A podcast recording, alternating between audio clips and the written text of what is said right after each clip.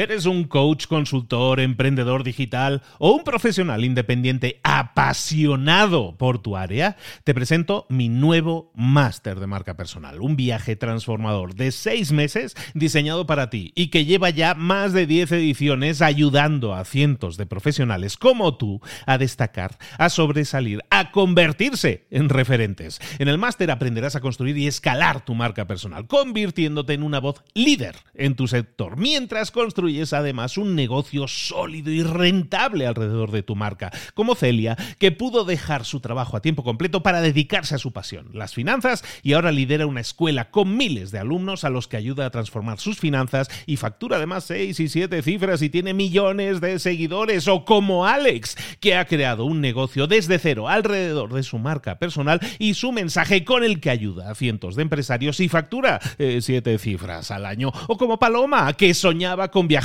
por el mundo y que ahora vive como nómada digital con cientos de miles de seguidores y más de 17.000 alumnos. Gracias al máster, su sueño pasó de ser una idea a una realidad rentable y reconocida. Este es el momento de que tú también dejes tu huella, de influir y de vivir por fin de tu pasión. Visita librosparaemprendedores.net barra marca y descubre muchas más historias de éxito de gente que confió en nuestro método. En junio comenzamos además la nueva generación y añadimos más novedades, más servicios y más soporte que nunca.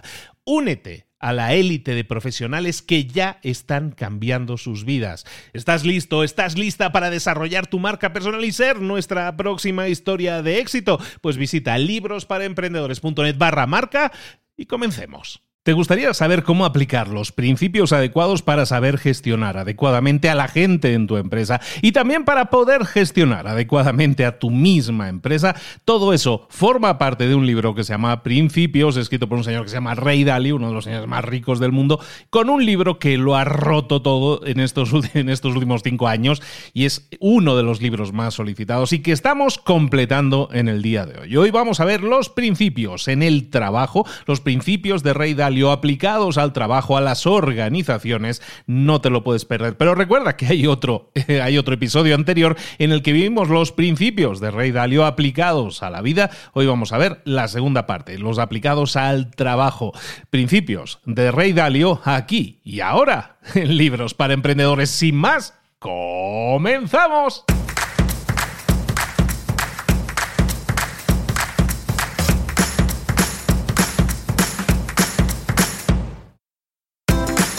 Bienvenidos al podcast Libros para Emprendedores.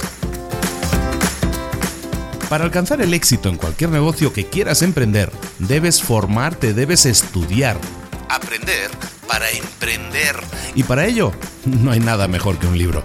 En el podcast Libros para Emprendedores te ayudamos de tres maneras. Primero, seleccionando los mejores libros del mercado para ayudarte a emprender, a mejorar en tu emprendimiento. Segundo, te ofrecemos gratis un resumen de los puntos más valiosos explicados en cada libro. Y tercero, te damos finalmente pasos a seguir para poner en práctica todas esas lecciones aprendidas y así poder acortar tu camino hacia el éxito ya sea marketing, ventas, liderazgo, emprendimientos, mentalización, eh, vamos a analizar lo mejor de lo mejor, de los mejores libros del mercado y te lo vamos a dar todo bien masticadito y listo para ser aplicado.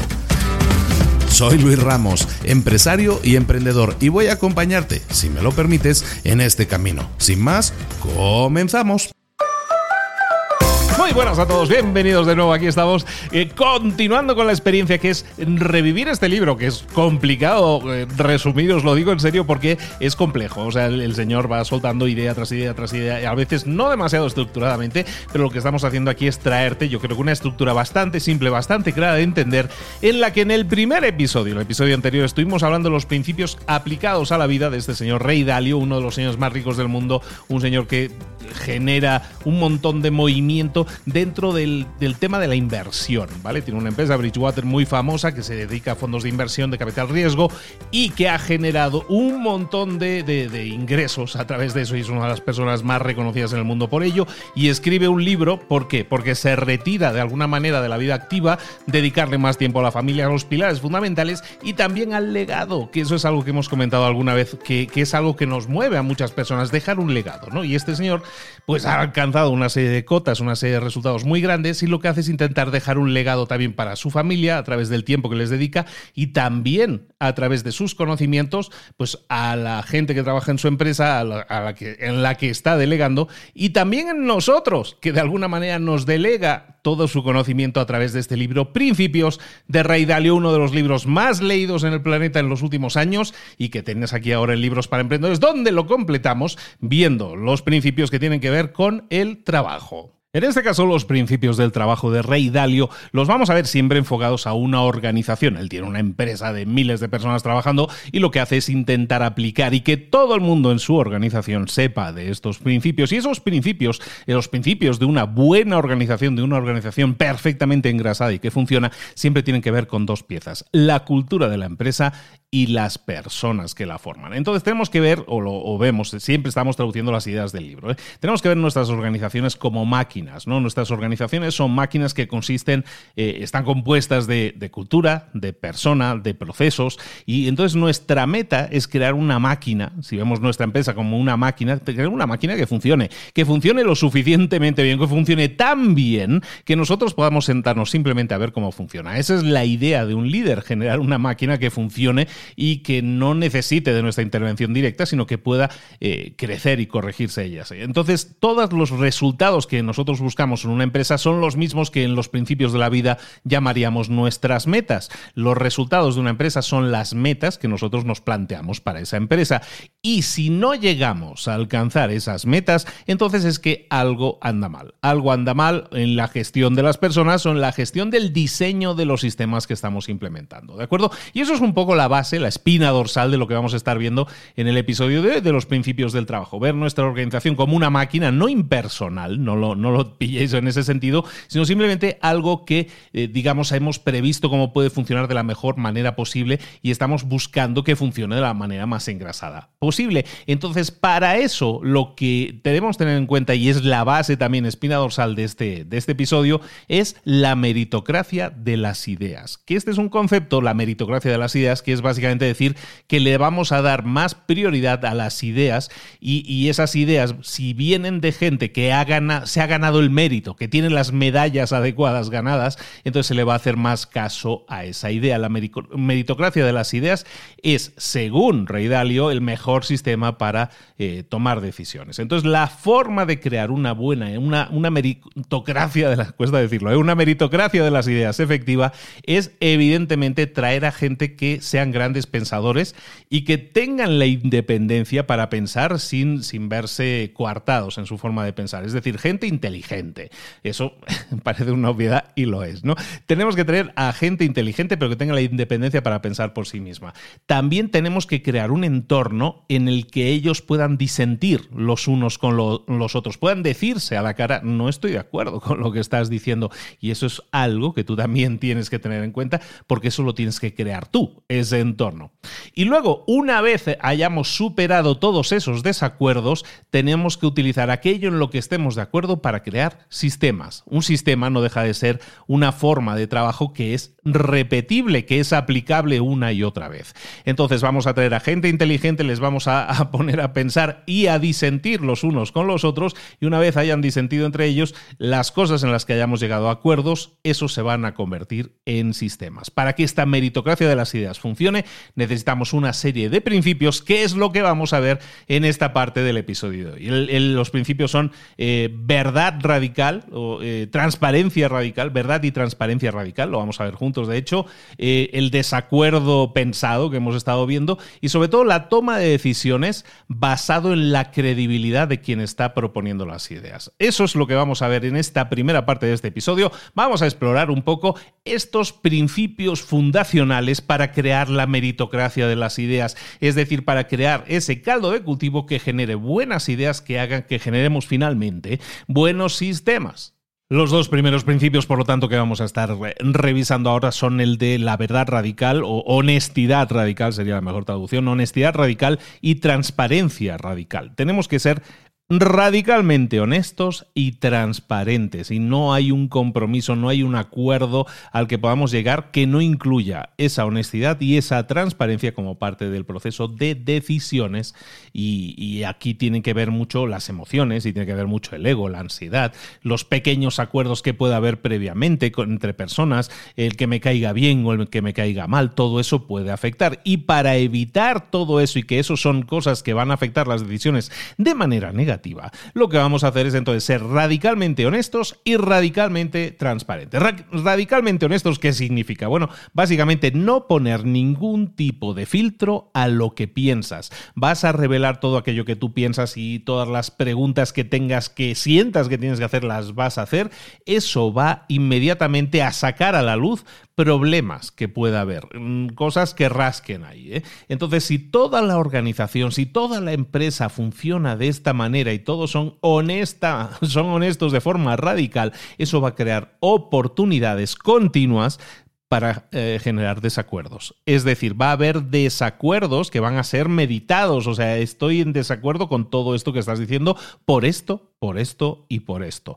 Y eso es lo que nosotros buscamos, que haya desacuerdos, que haya desacuerdos meditados y que eso nos lleve a crear nuevas oportunidades de corregirlos porque si hay un desacuerdo que ha sido meditado y que está razonado encima de la mesa, eso nos va a permitir intentar corregirlo, ¿vale? Entonces estamos hablando de honestidad radical. ¿Eso qué significa? Que no solo tienes el derecho, sino que tienes la obligación de hablar públicamente disintiendo, diciendo no estoy de acuerdo con lo que estás diciendo. En el libro habla Dalio de mails que el tipo recibía a veces que hacía una presentación y le enviaban un mail diciéndole, oye, te suspendo por lo que acabas de hacer, por la presentación que has hecho, se nota que no te la has preparado. E, estamos hablando del CEO de una empresa multibillonaria, ¿no? Bueno, pues que, que, uno de sus empleados tenga la libertad de decirle eso de una forma razonada, que está más razonada en el libro, ¿eso qué significa? Que que somos honestos, que estamos siendo radicalmente honestos. ¿Eso qué va a generar?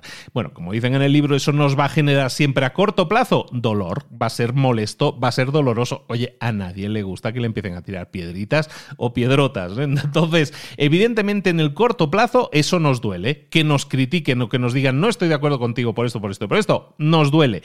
Eso, es, eso está bien. Eso está bien. En el corto plazo va a haber dolor, sí, pero en el largo plazo nos va a ayudar, nos va a ayudar a corregirlo, esa honestidad radical nos va a ayudar a cambiar cosas para que en el largo plazo, en el largo plazo esas críticas, ese, esa incomodidad que hemos sentido a continuación de que nos lo hayan dicho, simplemente lo tendremos que ver como una señal de respeto y de cariño hacia nosotros con el afán de mejorar, que sean críticas, que no sean destructivas, sino que sean críticas fundamentadas y que nos ayuden a mejorar. La honestidad radical básicamente tiene que ver, por lo tanto, con ese dolor más reflexión igual a avance, a progreso, dolor más reflexión. Es decir, si te duele, esa es una primera parte del ingrediente, no te quedes ahí, reflexiona sobre eso que te ha dolido, que te hayan dicho, e intenta buscar un acuerdo, algo que puedas cambiar si realmente detectas que efectivamente lo que están diciéndote es algo que, que es corregible, ¿no? Para esto nos tenemos que ir a un punto que no solo sale en este libro de, principios de Rey Dalio, sino que sale en muchos otros libros, y es el de la gestión del error.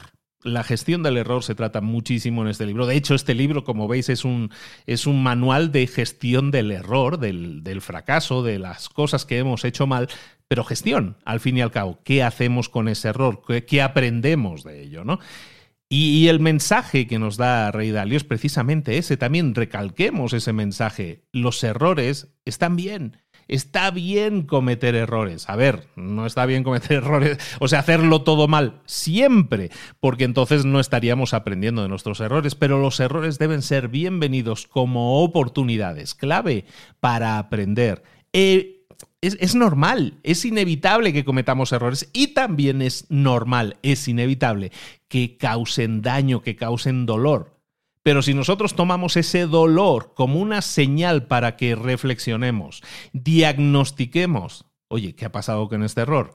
Y, si creamos esa cultura en la empresa, ese, ese mindset, esa forma de pensar como un valor radical el decir, bueno, vamos a analizar este error y vamos a intentar sacar algo positivo para que no vuelva a ocurrir, para que no nos vuelva, no nos vuelva a pasar de nuevo. Esto es algo que hemos visto ya en los principios de la vida anteriormente con Rey Dalio, pero que ahora también lo vemos aplicado, estos mismos principios a la empresa. Eh, y tiene lógica, eh, que los principios de la vida que utilices en tu vida, si, si, eres coherente, que los apliques también en tu empresa. Por lo tanto, decíamos, los errores están bien, eh, los, es honesto admitirlo, es honesto eh, cometerlo y es honesto analizarlo y ver que podemos corregir, que podemos mejorar y eso lo vamos a lo vamos a hacer de forma pública, de forma transparente. Honestidad radical, en este caso, significa decir, sí, he cometido un error y ese error tengo que ver por qué lo hemos cometido.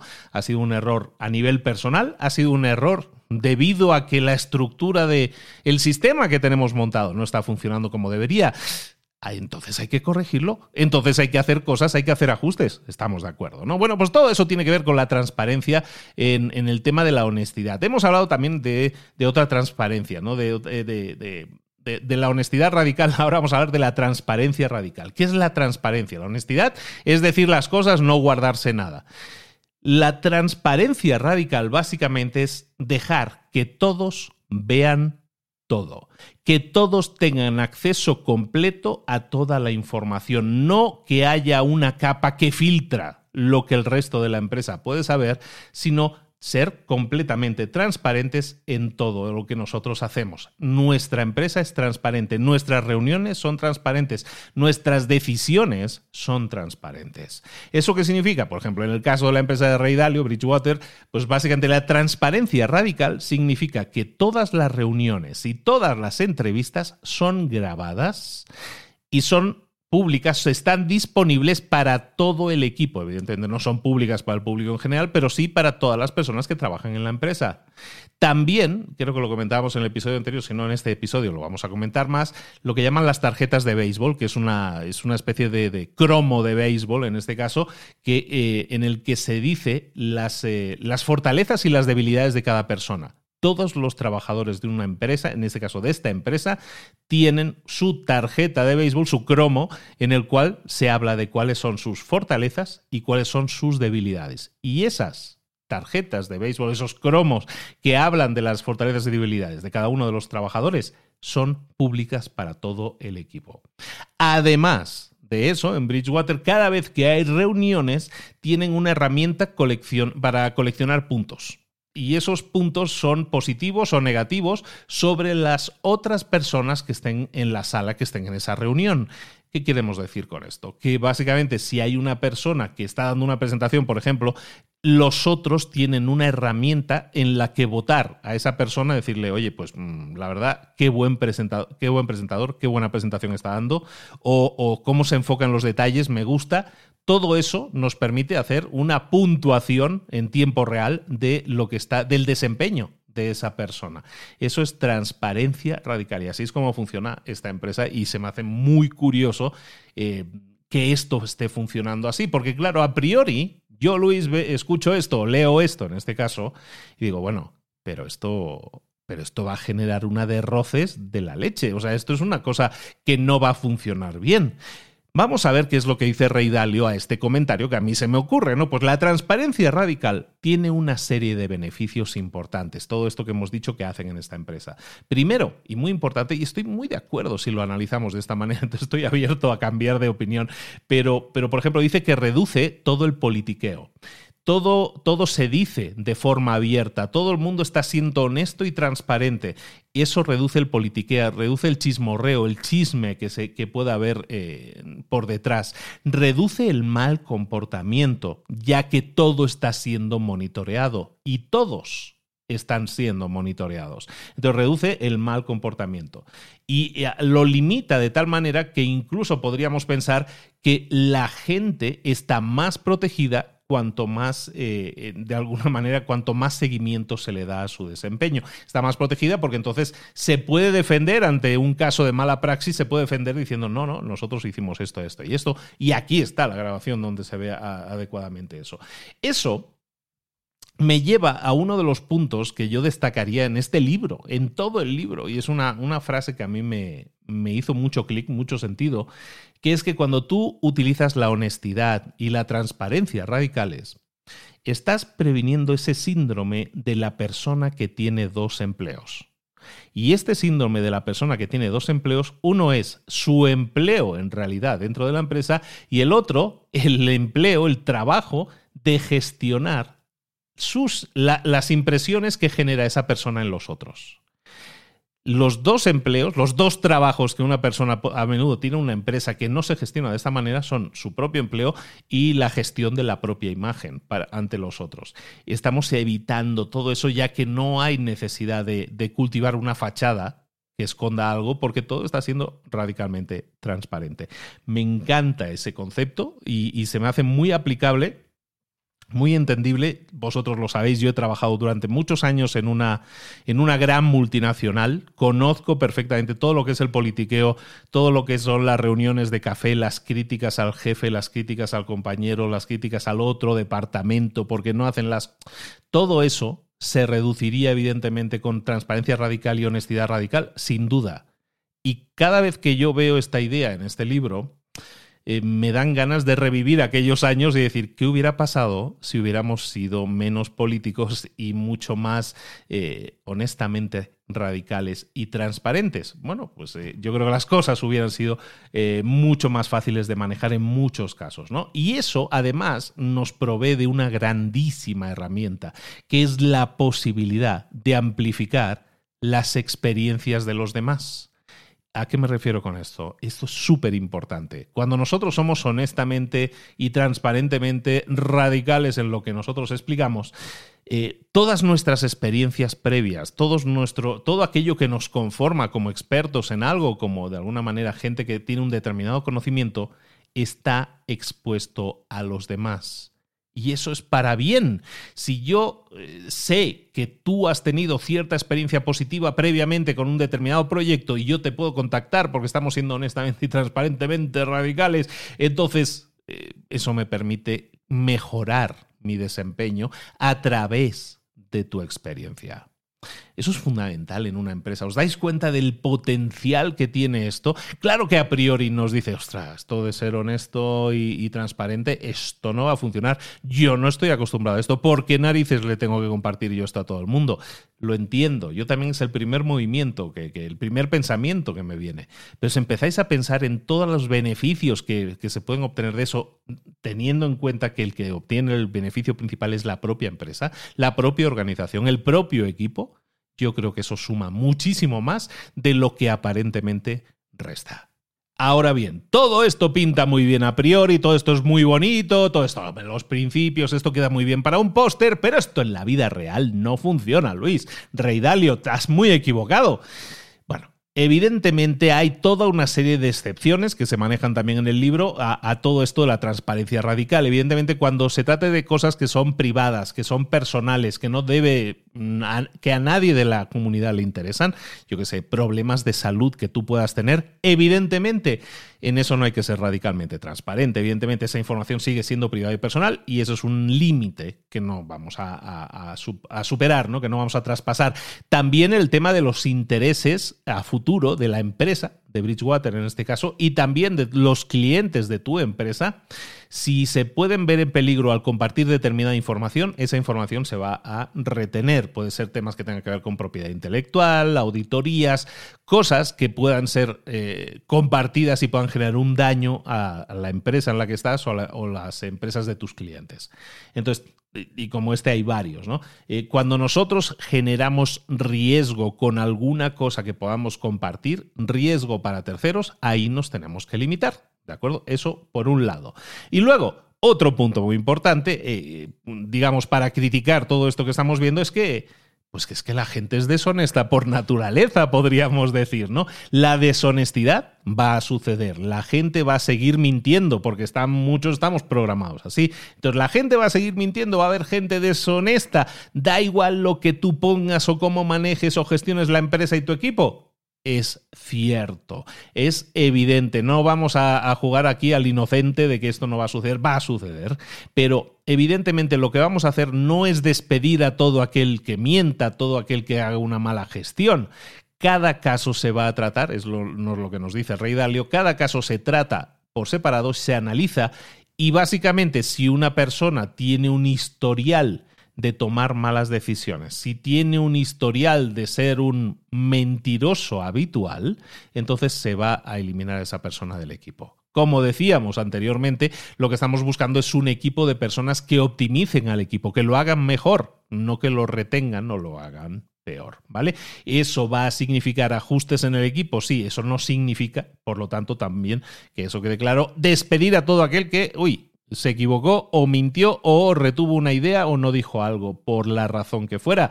Lo vamos a analizar caso por caso y si es un reincidente, pues a lo mejor sí vale la pena sacarlo del equipo.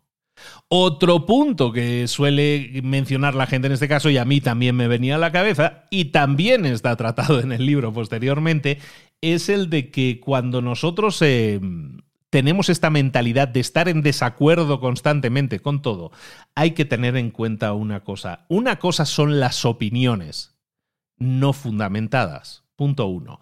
Eso es súper importante que lo tengamos en cuenta. en cuenta. Si alguien plantea una opinión no fundamentada sobre es que esto que estás haciendo no está bien, eso puede ser una opinión. Si es una opinión, no tiene peso.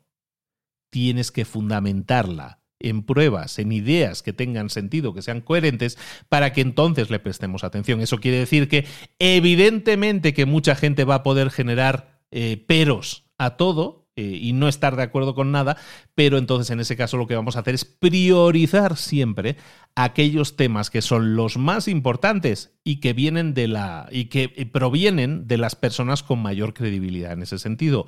Evidentemente, si alguien que es el mayor experto de la empresa, eh, yo qué sé, en inversión en lo que sea, y comenta que hay algo que no, estamos que no estamos ajustando correctamente en esa área precisamente, oye, pues esa persona sabe de eso, le vamos a escuchar. Pero si una persona que es de otra área dice así como opinando, mm, pues yo eso no lo veo bien, por la razón que sea, pero no te da ideas eh, sobre las que basar esa toma de decisiones, pues evidentemente le das una prioridad más baja. ¿A dónde vamos con esto? Que evidentemente con este tipo de, de gestión del equipo va a haber interminables desacuerdos. La lista de desacuerdos va a ser muy grande, pero entonces lo que vamos a tener que hacer es priorizarla, que es el siguiente paso. Priorizar esa lista, priorizar los problemas que aparecen y cómo lo vamos a hacer, pensando cuáles son aquellos que son opiniones y les vamos a dar una prioridad muy baja o nula y aquellos que son desacuerdos que están fundamentados, que le vamos a dar prioridad alta porque entendemos que ahí sí se ha detectado un problema que puede ser eh, problemático, nunca mejor dicho, que puede ser muy problemático para el desempeño de la propia empresa. Terminamos esta sección hablando de, cómo gestionar entonces esto en la vida real, cómo gestionamos, cómo aplicamos este concepto de, ser radicalmente honestos y transparentes, cómo lo podemos eh, eh, aplicar en nuestras, nuestras reuniones, en nuestras conversaciones grupales. Bueno, tenemos que empezar siempre, hay, hay toda una serie de recomendaciones a ese respecto, que siempre que seamos muy enfocados, que no intentemos tratar 20 temas a la vez, sino tres o cuatro por reunión, máximo, digamos que, que, siempre busquemos llegar a un entendimiento que sea el desacuerdo bienvenido, pero que busquemos eh, deshacer ese nudo para intentar que las cosas sean más fluidas. Pero en general hay un, hay un apartado que a mí me gusta mucho, que es el de las tácticas generales dentro de las conversaciones. ¿no? Entonces el punto uno en este caso es que empieza asumiendo que, que tú no escuchas bien, o que no te comunicas bien, en vez de inmediatamente culpar a la otra parte de que no está, no está haciendo las cosas correctamente. Empieza siempre asumiendo que tú no comunicas bien o tú no escuchas bien si empiezas asumiéndolo de esa manera, eso va a bajar mucho el ardor, el, ahora sí, el calentamiento que tú sufres en las reuniones y, que a veces parece inevitable. Vamos a empezar asumiendo que a lo mejor somos nosotros, que no lo estamos haciendo bien, que no estamos comunicando correctamente. Y eso es muy buen comienzo. Luego, repite las cosas para asegurarte de que lo que estás oyendo es eh, lo que estás entendiendo, porque a veces podemos escuchar una pregunta, si repetimos esa pregunta, estaremos seguros, tendremos claridad mucho más diáfana sobre lo que nos están preguntando y estoy entendiendo que lo que me preguntas es esto, estoy ¿estamos de acuerdo en eso? Clarifica las preguntas que te hacen, eso te va a permitir no hacer perder el tiempo a los demás y sobre todo intentar dar respuestas mucho más orientadas a resolver ese tipo de conflictos, ¿vale? No, que no te importe tanto el estilo, que te importe sobre todo la sustancia de las cosas, el contenido de las cosas, que busques siempre razonar todo aquello que estás diciendo.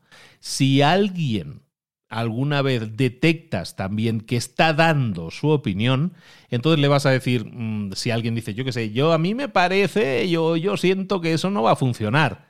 Eh, entonces pregúntales. Siempre que alguien haga algún tipo de aseveración de este tipo y que no la esté sustentando con pruebas, entonces pregúntale en ese momento. Eh, ¿Me lo estás diciendo de verdad? ¿Cómo lo sabes? ¿Hay algo que me puedas comentar al respecto? Eh, ¿En qué basas este comentario? ¿Cómo lo, puedes detectar que no va a funcionar? Básicamente buscamos asentar en, en pruebas, en hechos, lo que, lo que, son comentarios que puedan ser opiniones, ¿vale? Eso es muy importante.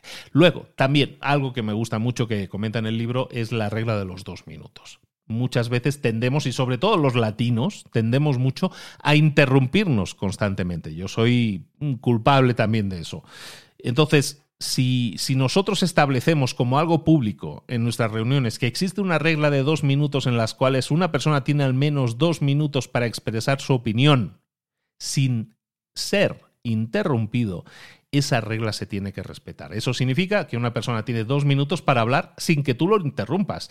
Eso le da a esa persona la oportunidad de explicarse, de razonar con, de forma completa todo aquello que sea la idea que esté exponiendo. Y eso va a llevar a mejores conversaciones.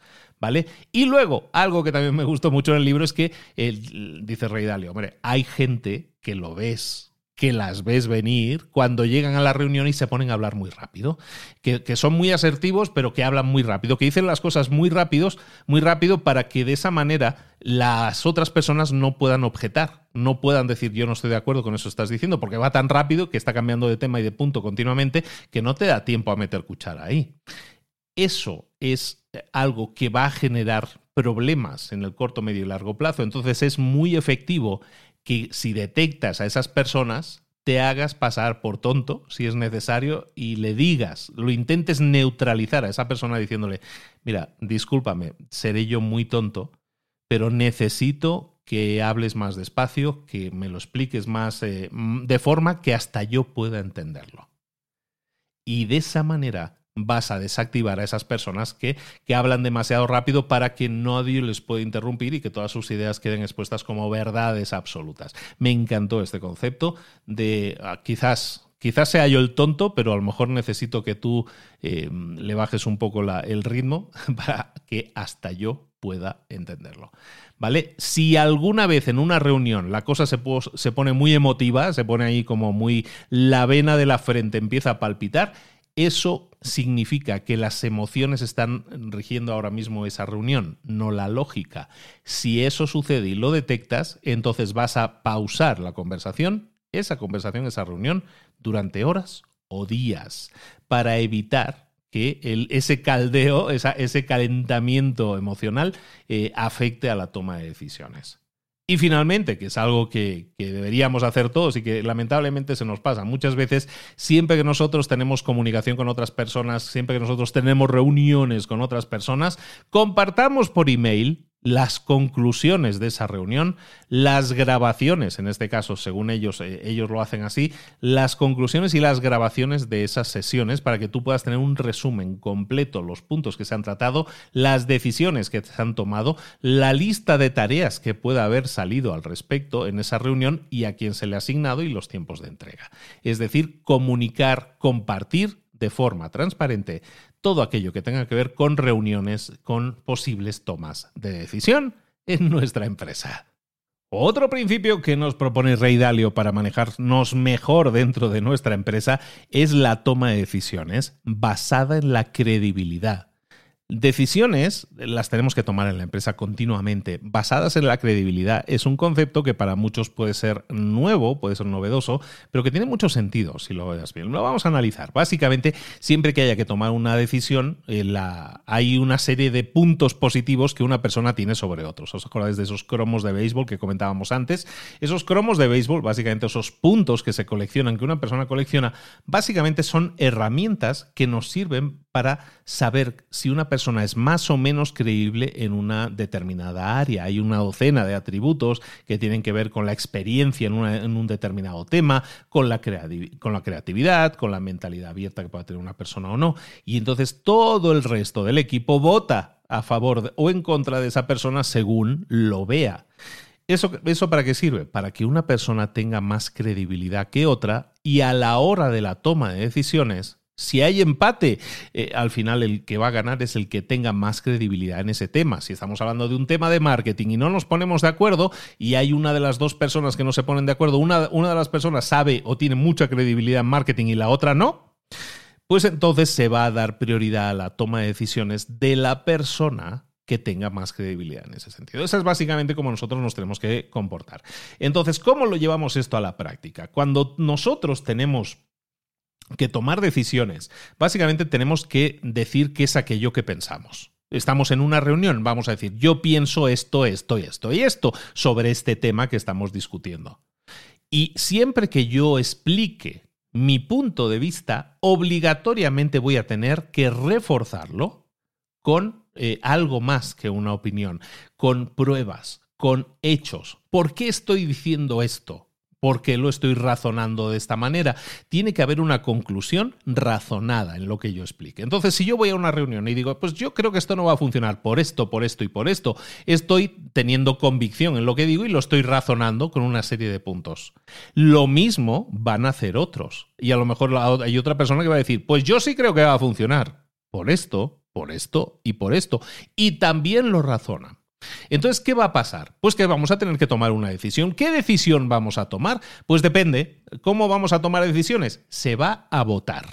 Y si hay desacuerdo o hay acuerdo, vamos a actuar de una manera diferente. Si hay acuerdo, si al final los dos nos hemos convencido del uno al, al otro, hemos dicho, sí, pues sabes qué, me has convencido, creo que tienes razón, me lo has razonado, me lo has argumentado adecuadamente, vamos a tirar por ahí. Sí se hace. ¿Vale? Entonces, si los dos estamos de acuerdo, pues nada, tiramos para adelante. ¿Qué pasa si los dos están en desacuerdo? Pues yo sigo diciendo que no va a funcionar y tú sigues diciendo que sí va a funcionar.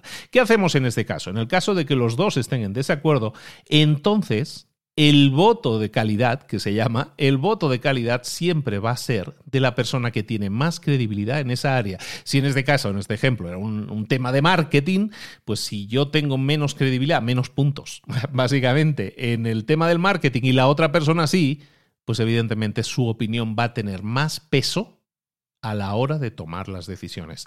Y se va a escoger lo que esa persona diga. ¿Esto, ¿Esto puede parecer peligroso? puede parecerlo, porque a lo mejor hay algún caso en que no funciona. Totalmente de acuerdo contigo en eso.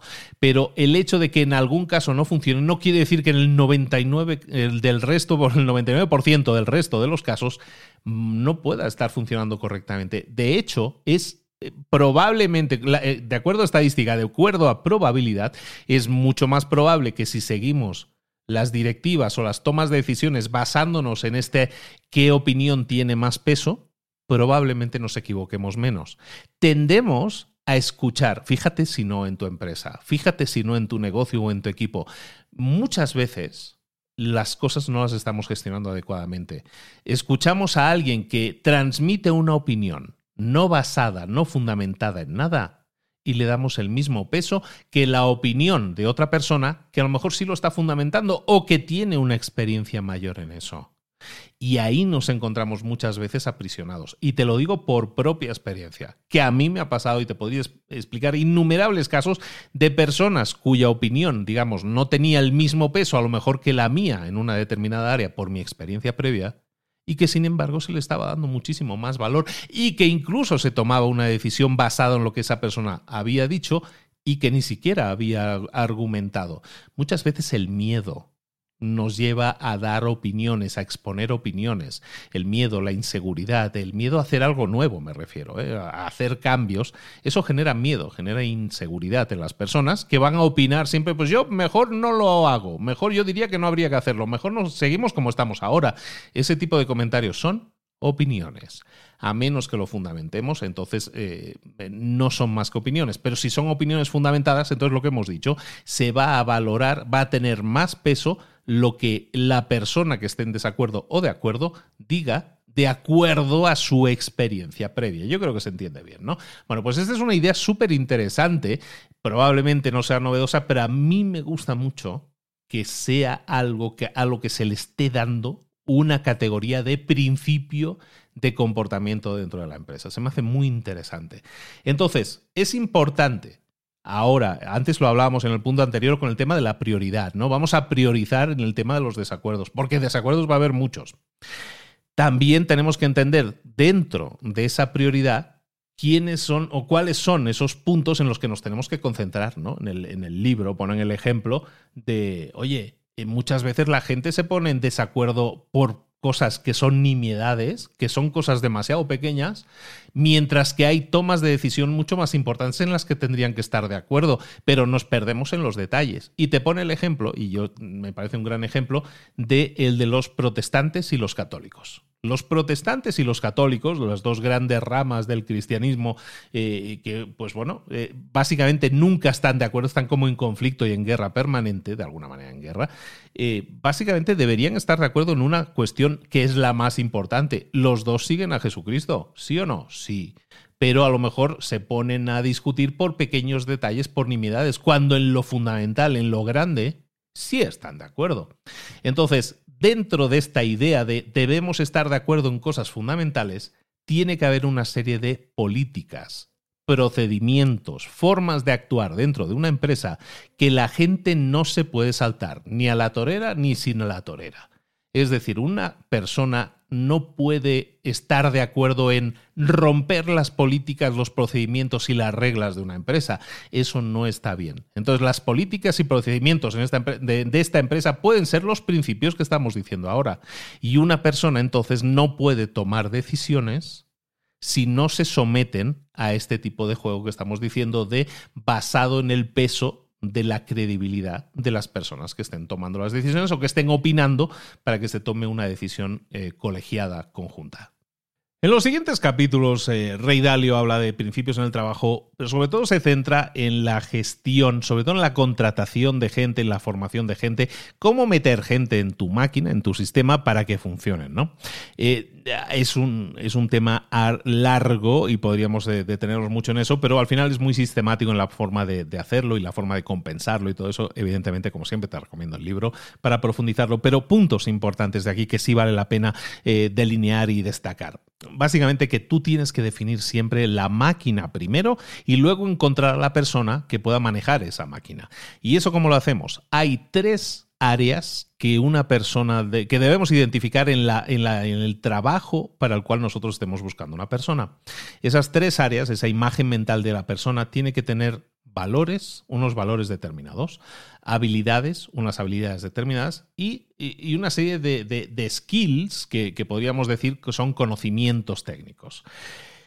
¿Qué tenemos que buscar en esto? Básicamente, básicamente tenemos que entender lo siguiente. Los valores son las creencias fundamentales que rigen el comportamiento de la gente. Esos son los valores. Los valores no cambian. Tú tienes una serie, un set de valores y esos valores eh, no están cambiando constantemente. La gente no cambia de valores constantemente y esos son los que rigen el comportamiento de las personas. Entonces define qué valores quieres que tenga esa persona al empezar a trabajar con vosotros. Luego hablamos de habilidades y de los skills, ¿no? digamos de los conocimientos técnicos. Las habilidades son fundamentalmente la forma en que, en que piensa y se comporta esa persona. ¿Esto qué quiere decir? Por ejemplo, un ejemplo, que alguien sea ah, un fast learner, que dicen en inglés, alguien que aprende rápido. Eso es una habilidad. Eso no va a cambiar con el tiempo tampoco. Es una habilidad. Alguien que aprende rápido las cosas o alguien que es un visionario, que tiene, es muy visionario a un alto nivel. Eso es una habilidad que no va a cambiar, que ya la trae consigo ¿De acuerdo? Y eso es algo que nosotros vamos a estar buscando. Y luego tenemos los skills, ¿no? Que pueden ser los conocimientos específicos.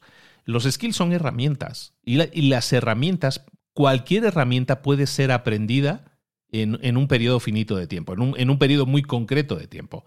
Las herramientas, los skills, siempre van a ser los menos importantes, ya que si nosotros contratamos a personas capaces, esa persona capaz siempre va a poder aprender cualquier conocimiento de forma rápida.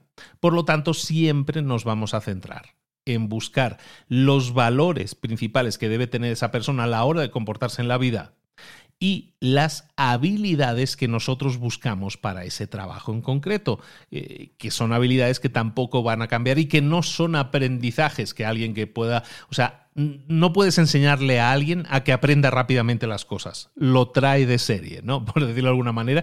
Entonces esas habilidades, esos activos que tienen las personas, los tenemos que detectar y tenemos que crear una hoja de especificaciones técnicas de la persona que nosotros queramos contratar. Y entonces buscar a esa persona. Fíjate que esto tiene todo que ver con lo que se hace normalmente en las empresas, en las que normalmente, en la mayoría, se hace lo inverso. Se busca a la persona con un conocimiento técnico específico. Yo busco a alguien que sepa de esta herramienta, alguien que tenga años de experiencia con esta cosa, con edición de vídeo, con yo que sé, con Excel o con lo que sea.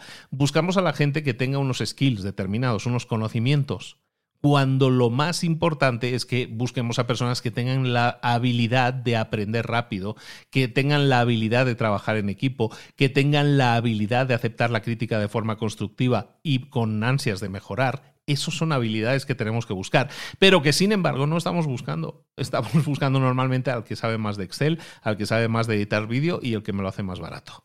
¿Sí o no?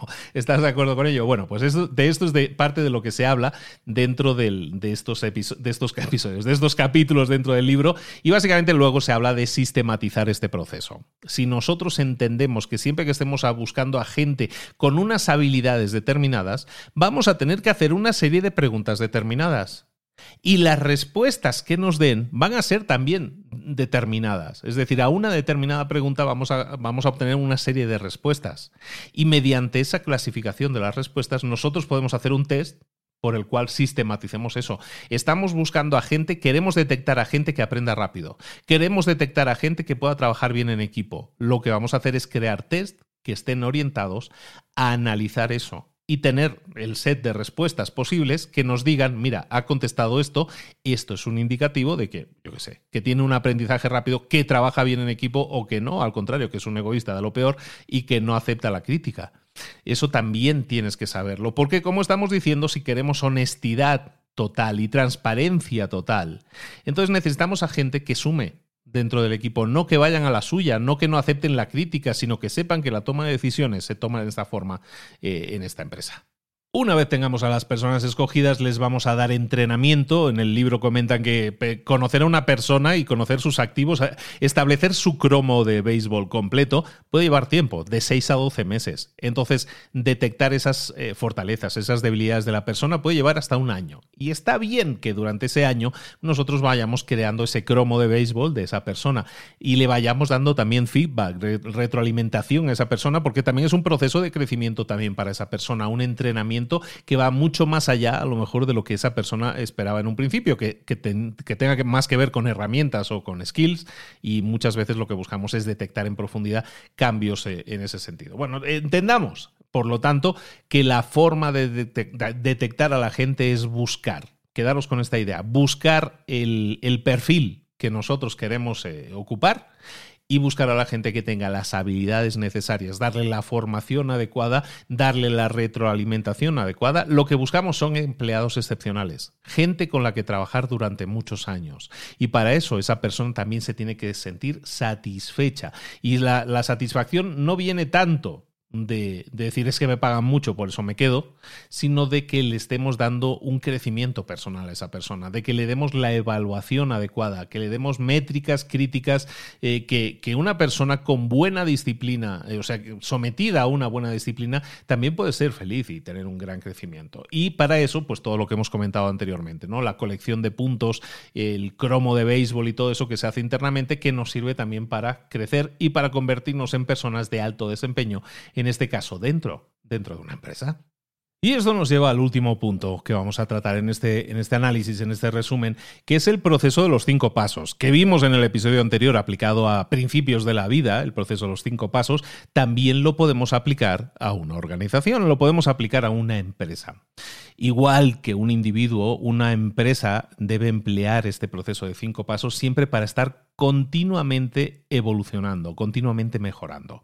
Dado que una organización, dado que una empresa eh, maneja a muchas más personas, no te manejas a ti mismo, entonces puede ser mucho más complicado eh, el aplicar estos cinco pasos. Pero por lo mismo es igualmente importante que lo hagamos y todos estos puntos que hemos estado viendo en en este episodio de hoy y en puntos anteriores eh, cuadran perfectamente con este proceso de los cinco pasos. Vamos a ver estos cinco pasos, vamos a recordarlos y vamos a ver cómo aplicarlos dentro de una empresa. Paso uno eh, del proceso de los cinco pasos. El paso uno para una empresa, para una organización, es establecer metas claras. Básicamente nosotros tenemos que escribir un contrato, tenemos que redactar un contrato diciendo cuál es la expectativa que tenemos de lo que es un buen trabajo. ¿Esto qué significa? Una combinación de metas, de tareas, de responsabilidades. Si no tenemos esto, no podemos hacer responsable a la gente si no se consigue algo. Tenemos que establecer entonces metas tareas y responsabilidades. Y esas, esas metas que nosotros eh, estamos definiendo, a lo mejor hay metas de bajo nivel y metas de alto nivel. Nosotros tenemos que entender que una meta de alto nivel es la meta principal, pero que se puede componer de submetas, de metas de bajo nivel, y que se tienen que sumar todas para conseguir la meta general y que deben estar alineadas con nuestros valores y principios. Evidentemente sí. Entonces, lo que vamos a hacer en una empresa a la hora de establecer estas metas y estas tareas y responsabilidades es revisar metas, tareas y responsabilidades al menos una vez cada cuarto de año. Es decir, una vez cada cuatro meses, cada cuatrimestre, vamos a revisar, como mínimo, ¿eh? vamos a revisar metas, tareas y responsabilidades. Pudiera ser cada trimestre, eso sería cuatro veces al año, o puede ser cada cuatrimestre, podría ser tres veces al año. ¿Y cómo lo hacemos? Basándonos en métricas las métricas, las buenas métricas es lo más importante. Entonces imagina cuáles son las preguntas más importantes que deben ser respondidas si nosotros queremos saber cómo van las cosas. Si nosotros queremos saber cómo van las cosas, ¿vamos bien o no vamos bien? ¿Vamos a alcanzar la meta o no vamos a alcanzar la meta? Si alguien preguntara esto, ¿cómo le podría responder? Probablemente le tendrías que dar datos, le tendrías que dar números, vamos por aquí, vamos en este sentido, mira, llevamos un 60% del tiempo y llevamos un, 60% de los resultados, perfecto, vamos bien. Eh, para eso necesitamos métricas. Para eso necesitamos definir con claridad cómo lo vamos a medir, si vamos bien o no vamos bien. A la pregunta, ¿vamos bien o no vamos bien? Tenemos que dar datos específicos, ¿vale?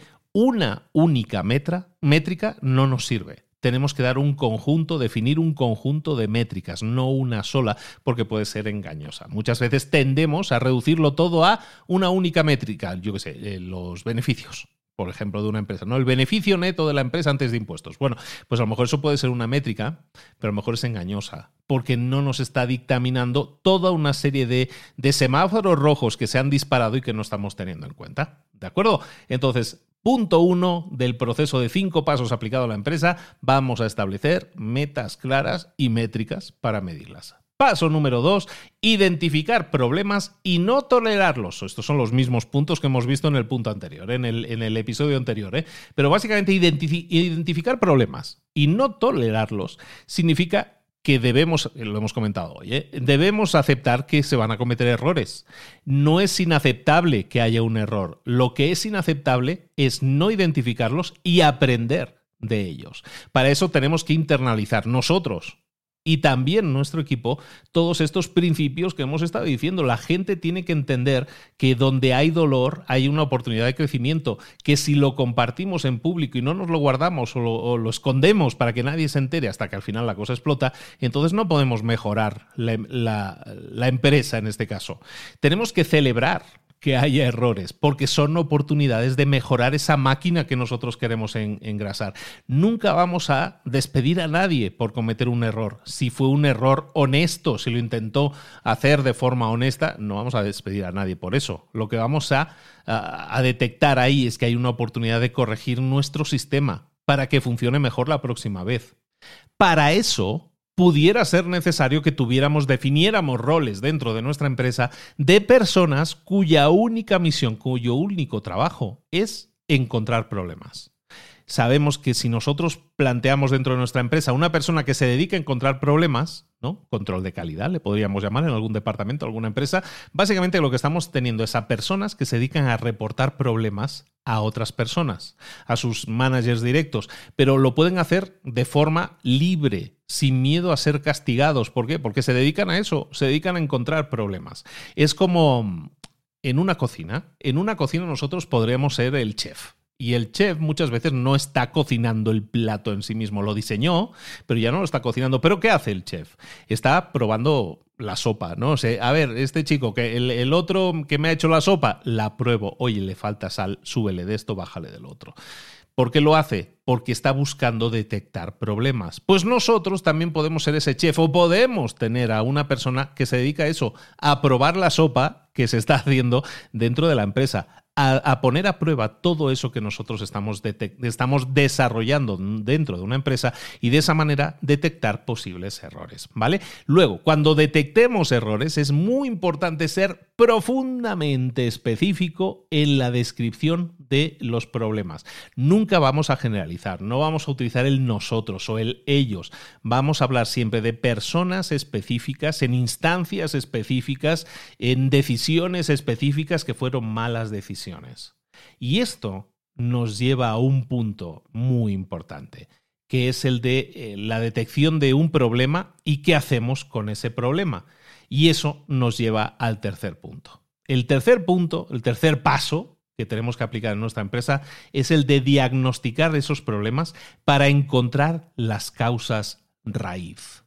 Nosotros tenemos a lo mejor el equipo que detecta problemas. Bueno, ahora hay que buscar resolver esos problemas, pero primero lo que vamos a hacer es diagnosticar esos problemas intentando encontrar la causa raíz de ese problema. Y las causas de base de ese problema deben ser descritas, debemos ser capaces de describirlas con adjetivos, no con verbos.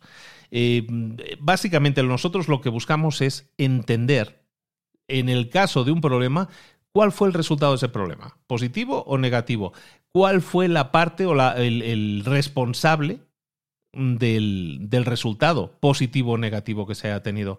¿A ese responsable le faltaba alguna habilidad? ¿Le faltaba algún conocimiento? ¿O es que la máquina, es que el sistema que tenemos que, mm, diseñado es malo? Porque puede ser que la persona tenga los skills determinados, las habilidades necesarias, pero está haciendo las cosas como, se han definido que se tienen que hacer y no ha funcionado y ha fallado. ¿Será que el diseño de nuestro sistema es malo? ¿Por qué debería haber funcionado ese sistema? Eh, quedémonos siempre, muchas veces, cuando busquemos la raíz de un problema, quedémonos en el sistema que se está utilizando. Porque el sistema básicamente le enseña a nuestra gente cómo tomar decisiones. Si esa persona ha cometido un error y nos quedamos simplemente diciendo es que esta persona ha cometido el error, ha cometido el error, y entonces lo que hacemos es, basándonos en el tema del diagnóstico, decir que el problema se ha detectado y hay que solucionarlo, eso no es ir a la, raíz del problema. Siempre para encontrar la raíz, por lo tanto, del problema vamos a estar haciéndonos preguntas. Eh, eh, esa raíz que, del problema que estamos encontrando es un patrón, es un patrón que se repite. Eh, de alguna manera tenemos que detectar siempre si ese resultado que ha sido mediocre hubiera sido diferente si el sistema que nosotros utilizamos hubiera cambiado o si la persona que lo estaba ejecutando hubiera sido una persona diferente, el resultado hubiera sido diferente. Todo eso es algo que tenemos que detectar para saber si el problema era la persona, y entonces a lo mejor corrección en ese sentido de la persona, o si el problema era del sistema que está utilizando esa persona para la toma de decisiones, entonces decirle, oye, pues la verdad, no es culpa tuya, es que lo que te hemos dicho que hicieras, lo has hecho, pero no ha funcionado. Y el que no haya funcionado es un problema nuestro, es un problema del sistema que lo tenemos que mejorar. Qué bueno que ha aparecido ese error, porque entonces nos permite detectarlo y corregirlo.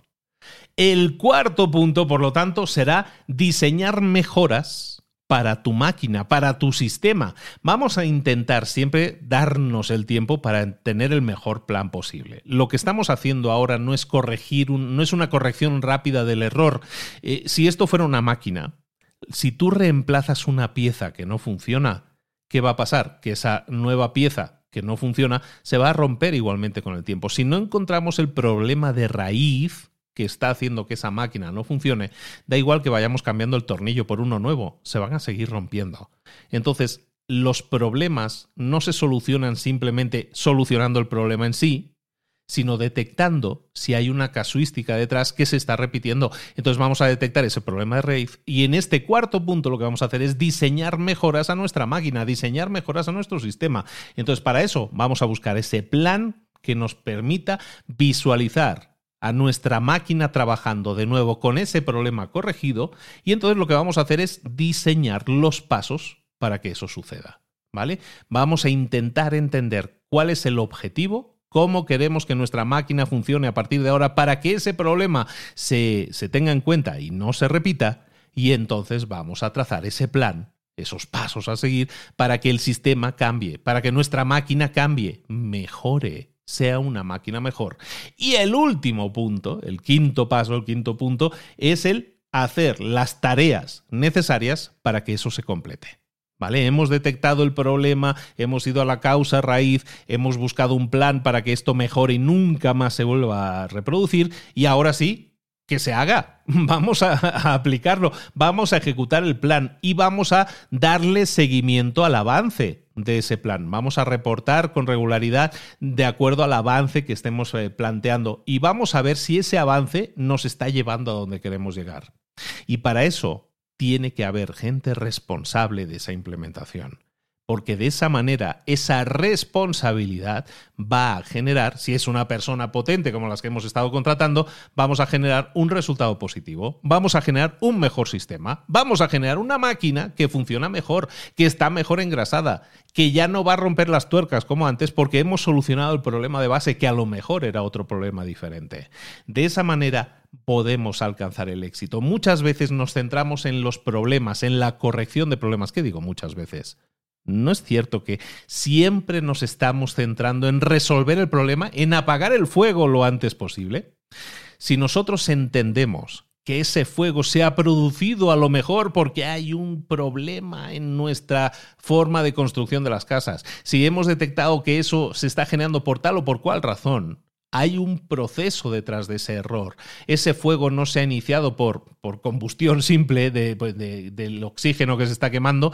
No, no, hay algo detrás de eso. Hay un problema de base que está generando esos fuegos. Entonces, claro que vamos a apagar el fuego, pero lo más importante, vamos a evitar que un fuego como ese se vuelva a reproducir. Y eso es la forma que tenemos que aplicar nosotros estos cinco pasos dentro de la empresa. Quizás nos lleve más tiempo de lo debido. ¿Por qué? Porque estamos acostumbrados a apagar el fuego y nos vamos. Somos los bomberos, llegamos, apagamos el fuego y nos vamos. Que mañana se vuelva a quemar otra zona de la casa, vendrán los bomberos, lo apagarán y se volverán a ir. Pero eso no va a solucionar el problema de base. Si yo puedo evitar que se produzcan fuegos en mi empresa ¿No es mejor esa situación que estar siempre apagando fuegos? Pues esa es un poco la idea de estos cinco pasos que nosotros tenemos que aplicar también en nuestro negocio. Y aunque eso nos lleve más tiempo de corrección, eso nos va a permitir, pues en este caso, prevenir que no haya tantos fuegos en nuestra empresa. Recordad, como dijimos en el episodio anterior, que este proceso de cinco pasos se repite constantemente. Es decir, una vez hemos hecho esto, hemos aplicado y hemos obtenido los resultados, ¿qué hacemos? Tenemos un sistema que funciona mejor que antes. Estamos de acuerdo en eso, ¿no? Bueno, ahora qué vamos a hacer? Volvemos a repetir el proceso, los cinco pasos. Establecemos ese contrato, esas reglas, esas metas, esas tareas, esas responsabilidades que tenemos que aplicar de acuerdo a nuestra nueva máquina, porque ahora es diferente y se comporta diferente. Y a lo mejor eso nos, implica cambiar, redefinir reglas, eh, metas, eh, tareas. Perfecto, lo hacemos. Era el paso uno. El paso dos, identificaremos de nuevo problemas y no los vamos a tolerar, los vamos a, abrazar y decir, es, aquí hay una oportunidad de corrección. Paso tres era diagnosticar esos problemas para encontrar la causa raíz del problema y de esta manera evitar que se vuelva a reproducir nunca más. Paso cuatro era diseñar mejoras para nuestro sistema, para nuestra máquina. Y el último paso, el quinto paso, era hacer las tareas requeridas para completar la corrección de ese problema y eliminarlo de raíz para siempre. Y hasta aquí hemos llegado con este nuevo análisis, con este resumen que completa el libro Principios de Rey Dalio, en este caso Principios del Trabajo. Si te fijas, hay una línea argumental dentro de estos dos episodios que hemos visto de Rey Dalio. Básicamente esa línea argumental es la siguiente, encontrar la verdad porque encontrando la verdad podemos tomar mejores decisiones. Ahí no puede intervenir el ego, las emociones, eh, cosas que desconocemos. Tenemos que tener todo desvelado, tenemos que tener claridad total, honestidad total, transparencia total, y eso evidentemente son herramientas que nos van a permitir descubrir esa verdad. Encontrando la verdad es la mejor forma de tomar las mejores decisiones. Hay muchas estrategias que podemos aplicar, hay muchos circuitos que podemos tener en cuenta a la hora de tomar decisiones, a la hora de actuar, pero básicamente todo se reduce a eso.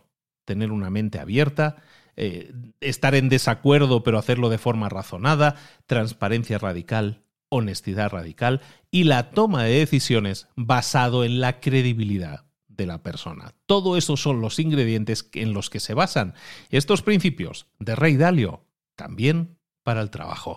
Y hasta aquí hemos llegado, chicos. Muchísimas gracias por tu atención. Espero que os haya gustado mucho este resumen de Rey Dalio. Evidentemente, uno de los libros de la década, si no el libro de la década, probablemente.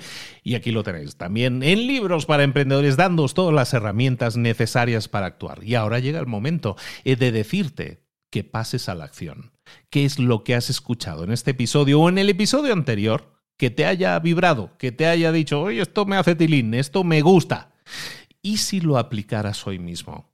¿Y si dices, ¿sabes qué? Le doy pausa a esto de escuchar podcast, que para mucha gente ya se ha convertido en como escuchar música. ¿Y si le damos pausa un momento? Y reflexiono en este momento ese punto que ha dicho Luis, ¿sabes qué? Yo creo que esto sí lo podría aplicar. ¿eh? Fíjate que en mi caso, que tengo este equipillo, a lo mejor aquí yo podría hacer esto, esto y aquello. Hazlo, ponlo en práctica, pasa a la acción. Los resultados vienen de hacer, no de decir. Los resultados no vienen de escuchar podcast, sino vienen de escuchar podcast, tomar una idea que te hizo clic y ponerla en práctica hoy mismo. Espero, por lo tanto, que lo hagas, que la pongas en práctica, que me etiquetes además en Instagram, arroba libros para emprendedores, y me digas, oye, he estado escuchando lo de los principios estos y, y este me ha hecho clic. Y sabes qué, lo voy a aplicar hazme feliz con eso. De verdad que me hace muy feliz saber que eso os provoca pasar a la acción. La palabra clave aquí es pasar a la acción. Conseguir una mejor empresa, una mejor marca, un mejor tú, esa es mi misión. Y a eso estoy dedicando estos años en los que estamos viajando juntos por este mundito.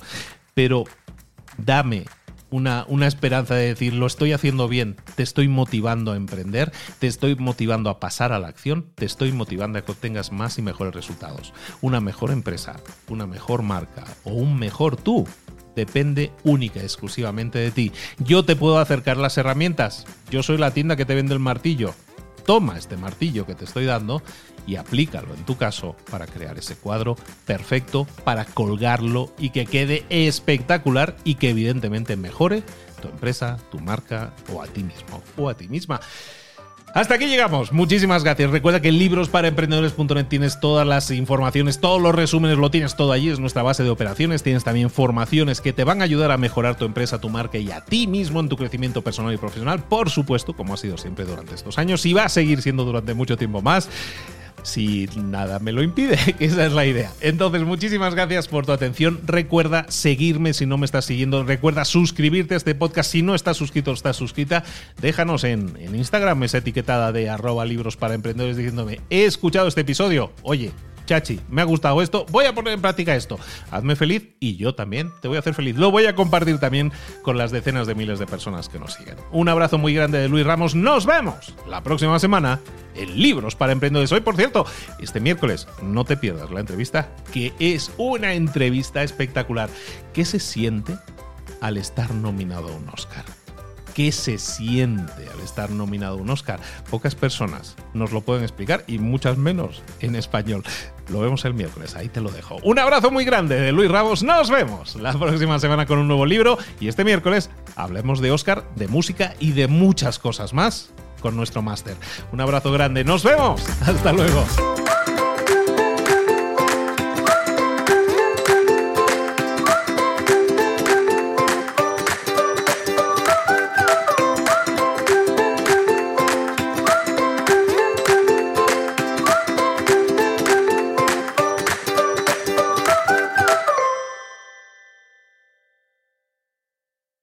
¿Eres un coach, consultor, emprendedor digital o un profesional independiente apasionado por tu área? Te presento mi nuevo máster de marca personal, un viaje transformador de seis meses diseñado para ti y que lleva ya más de 10 ediciones ayudando a cientos de profesionales como tú a destacar, a sobresalir, a convertirse en referentes. En el máster aprenderás a construir y escalar tu marca personal, convirtiéndote en una voz líder en tu sector, mientras construyes además un negocio sólido y rentable alrededor de tu marca, como Celia, que pudo dejar su trabajo a tiempo completo para dedicarse a su pasión, las finanzas, y ahora lidera una escuela con miles de alumnos a los que ayuda a transformar sus finanzas y factura además seis y siete cifras y tiene millones de seguidores, o como Alex, que ha creado un negocio desde cero alrededor de su marca personal y su mensaje con el que ayuda a cientos de empresarios y factura eh, siete cifras al año, o como Paloma, que soñaba con viajar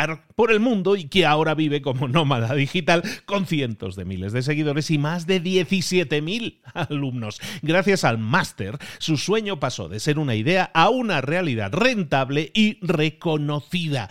Este es el momento de que tú también dejes tu huella, de influir y de vivir por fin de tu pasión. Visita librosparaemprendedores.net barra marca y descubre muchas más historias de éxito de gente que confió en nuestro método. En junio comenzamos además la nueva generación y añadimos más novedades, más servicios y más soporte que nunca.